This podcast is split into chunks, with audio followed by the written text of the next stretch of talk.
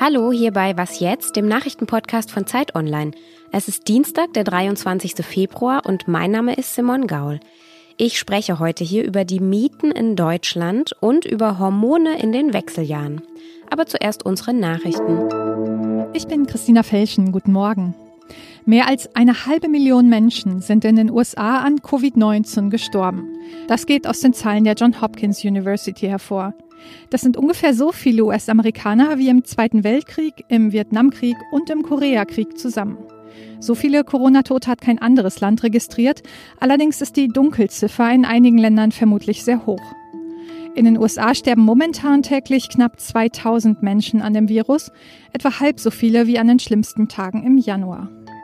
Die Inspekteure der UN-Atombehörde dürfen das iranische Atomabkommen wieder überwachen.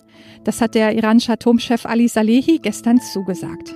Die Kontrollen dürfen zwar zunächst nur für drei Monate stattfinden und nicht so eng wie bisher, doch selbst das geht Hardlinern im iranischen Parlament zu weit.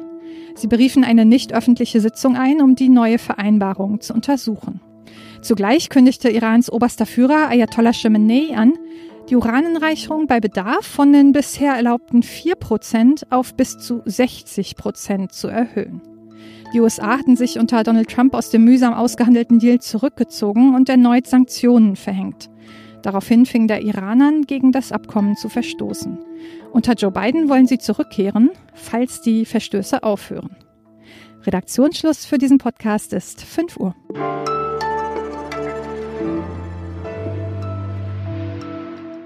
Die Wohnraumoffensive. Das klingt ganz schön groß und wichtig.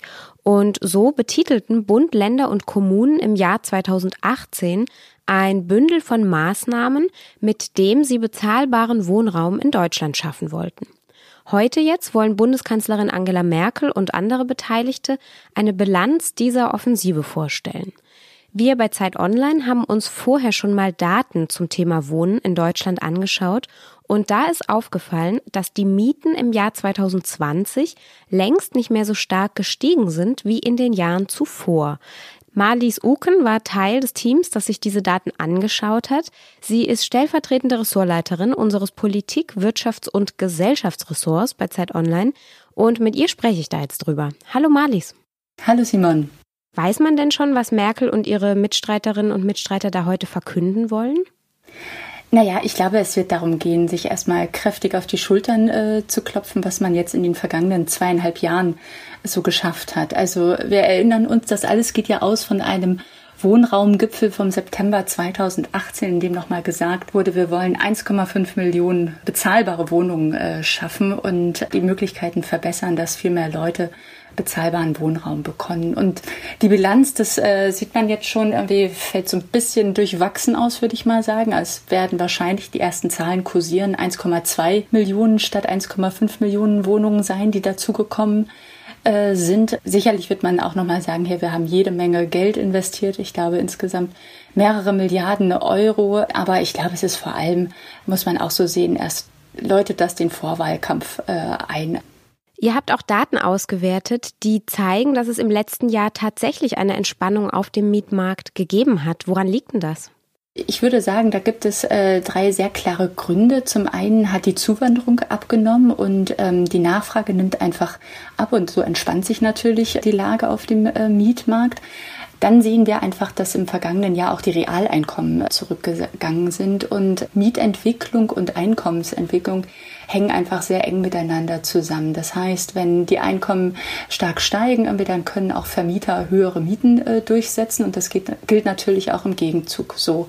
Und man merkt auch an bestimmten Märkten, wie zum Beispiel in München, dass es dort inzwischen sozusagen äh, an einer gläsernen Decke angelangt ist, das Preisniveau. Also manche Mieten sind einfach nicht mehr durchsetzbar. Und dann ist tatsächlich auch die Zahl der genehmigten Wohnungen äh, wiederum leicht gestiegen im vergangenen Jahr und das führt natürlich auch zu einer Entspannung.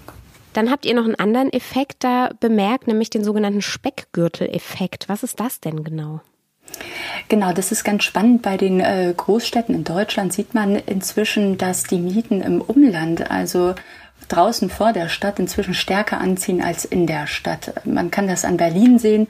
Dort gibt es Orte wie Wandlitz, ungefähr halbe bis dreiviertel Stunde im Norden gelegen. Dort sind im vergangenen Jahr, im Corona-Jahr, die Mieten um 14 Prozent gestiegen. Und in Berlin dagegen ähm, gab es ja den, gibt es den Mietendeckel, dort stagnieren sie. Und das führt natürlich am Ende vielleicht sogar zu so etwas, was die Immobilienexperten einen Donut-Effekt nennen. Das heißt, man hat Städte, die inzwischen innen immer äh, mehr aussterben, auch weil Infrastruktur nicht mehr gepflegt wird, wie Einkaufsmöglichkeiten, aber draußen im Umland etabliert sich inzwischen ein äh, Ring von einer boomenden Entwicklung.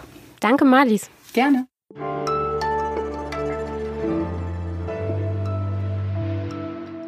Und sonst so? Stellen Sie sich mal vor, liebe Hörerinnen und Hörer, Sie schauen aus dem Fenster und da fährt ein ganzes Haus vorbei. Zum Beispiel ein viktorianisches Haus aus dem 19. Jahrhundert mit zwei Stockwerken und jede Menge schönen Fenstern und Balkönchen.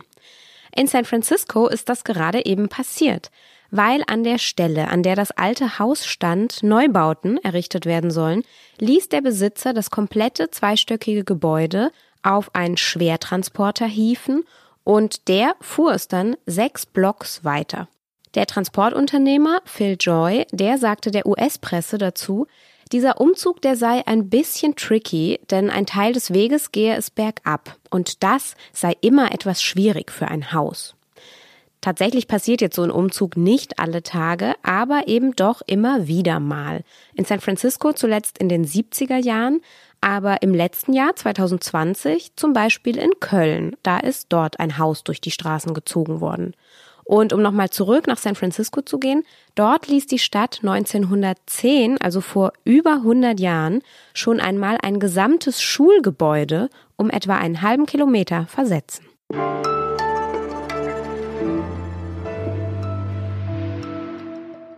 In der Mitte des Lebens, da verändert sich bei den Menschen der Hormonhaushalt noch einmal fundamental.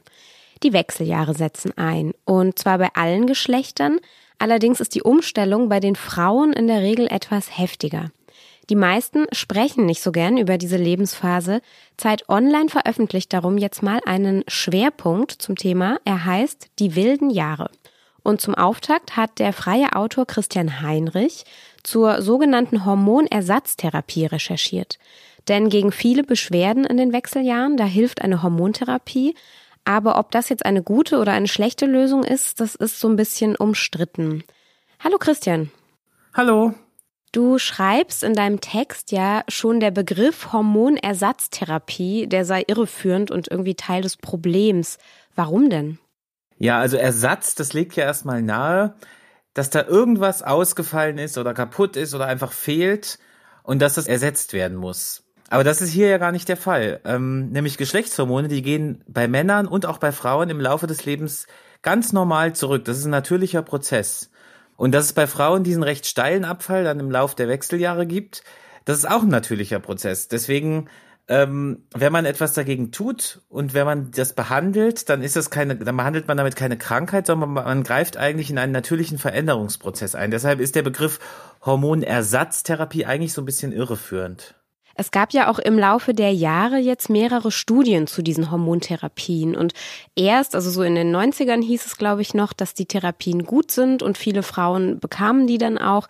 Später hieß es dann wieder, nein, die Nebenwirkungen sind eben doch schädlich, das ist nicht so gut. Wie ist denn jetzt gerade aktuell da der Stand? Ja, also es ist so, ähm, man muss ja bedenken, so Hormone, Geschlechtshormone insbesondere, die können in ganz viele verschiedene Stoffwechselprozesse eingreifen. Gerade bei den Krankheiten, die untersucht werden, also sowas wie Thrombose, Brustkrebs und so weiter, da gibt es so viele andere verschiedene Einflussfaktoren, dass es einfach den Forschern schwerfällt zu sagen, was ist jetzt durch Hormonersatztherapie bedingt und was ist durch andere Einflussfaktoren bedingt. Tatsächlich ist das Risiko für verschiedene Erkrankungen leicht erhöht. Ähm, dabei liegt allerdings die Betonung auf leicht. Also zum Beispiel Brustkrebsrisiko heißt es, ähm, dass es bei einer Dauer von fünf Jahren Hormonersatztherapie um das Doppelte ähm, so hoch ist, also aufs Doppelte steigt. Und das ist natürlich, klingt erstmal hoch, aber wenn man bedenkt, ähm, es geht ja wirklich um die Leute, die erkranken. Und deswegen ist es gar nicht so viel mehr. Und so, das gleiche gilt auch für Venenthrombosen, für Inkontinenz und für Schlaganfall, wo man heute auch weiß, dass es leicht erhöht. Und wenn man jetzt keine solche Hormontherapie machen möchte, was gibt's denn für andere Möglichkeiten, die Beschwerden zu lindern? Also das sind gewissermaßen sanftere Methoden, wobei sanft nicht heißt, dass sie weniger wirkungsvoll sind. Also es gibt Methoden, zum Beispiel ein pflanzliches Mittel, das ist das Extrakt der sogenannten Traubensilberkerze. Da konnte man zeigen, dass sie die ähm, die Beschwerden, sage ich jetzt mal, der Wechseljahre so ein bisschen lindern. Und ähm, auch sowas wie Johanneskraut kann da helfen.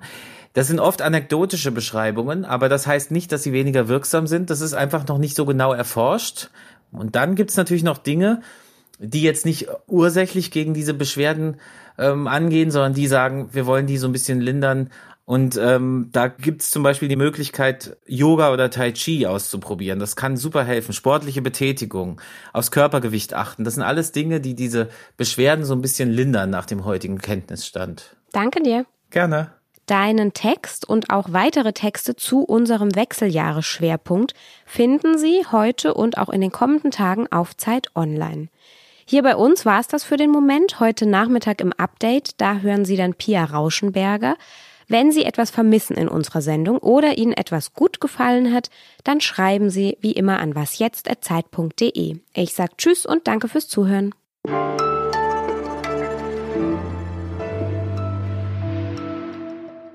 Nothing to see here, just a 141 year old Victorian home coming down Franklin Street in San Francisco. This is phenomenal.